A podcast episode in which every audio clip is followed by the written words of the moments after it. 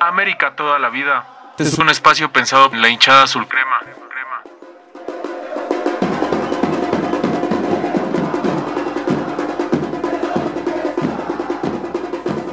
Saludamos a todos con mucho gusto, entusiasmo y sobre todo con las ganas de estar en la tribuna alentando al equipo.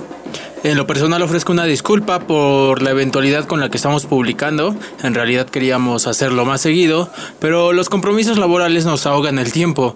Eh, afortunadamente no tuvimos pretexto para no estar presente con la banda el sábado pasado. Y por eso, hoy les hablamos del torneo interno de la Barra Brava, el Interbarrios 2017 que a base de tiempo se ha hecho una tradición de verano en la ciudad.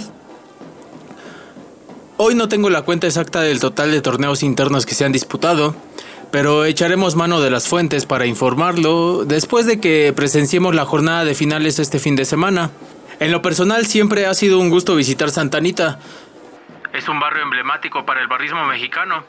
Ahí he visto pues cómo se han pintado trapos y creado banderas, miles, miles de ellas, y ahí también es el lugar donde el majestuoso telón ritualero fue creado. Y quizás por esas raíces ancestrales que tiene Iztacalco, es que la hinchada azul crema tiene ahí una auténtica fortaleza. Claro que cada quien tiene su opinión, pero para mí ver un barrio en donde cientos de azul cremas pueden convivir, cascarear y sobre todo ser recibidos como en casa, hacen especial el lugar. Ahora, si hablamos del significado del interbarrios, puedo explayarme más.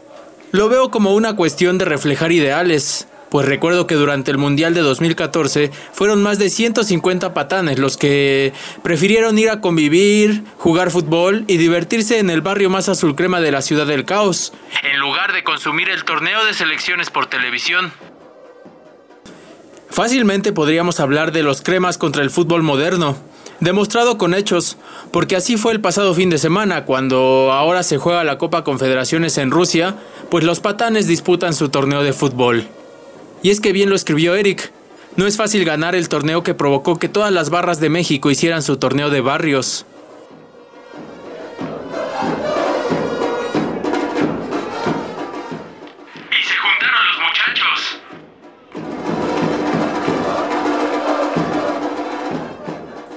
Es para aplaudir el hecho de que ahora no solo son barrios de la ciudad, sino que también las provincias asisten. ¿Y imaginan en unos años cuando el Interbarrios navegue por su propia fuerza a hacer un torneo nacional? Yo no dudo que así suceda. Y en la cancha se ve de todo. Goleadas, jugadas de cracks y también unas pifias que nos recuerdan por qué somos hinchas. Pero por supuesto que las series que se definieron en penales emocionaron.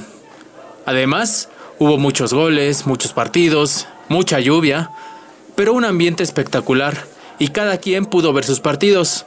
Y aunque la primera jornada fue todo un éxito, creo que solo fue un preámbulo de lo que se viene con la jornada de finales. Mucha suerte para los que pelearán por la copa.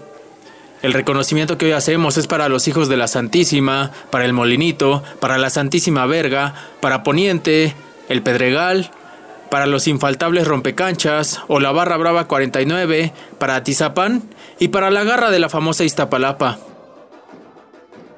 No olviden visitar americademexico.mx, pues para quienes no estuvieron ahí, pueden echarle un ojo al Interbarrios, o para quienes lo vivieron, pues lo puedan recordar. Porque al menos durante estas dos jornadas, somos los ojos del RK. Nueva frase, el equipo más monoso es el campeón. Flauta levanta la mano. El equipo campeón es el más monoso.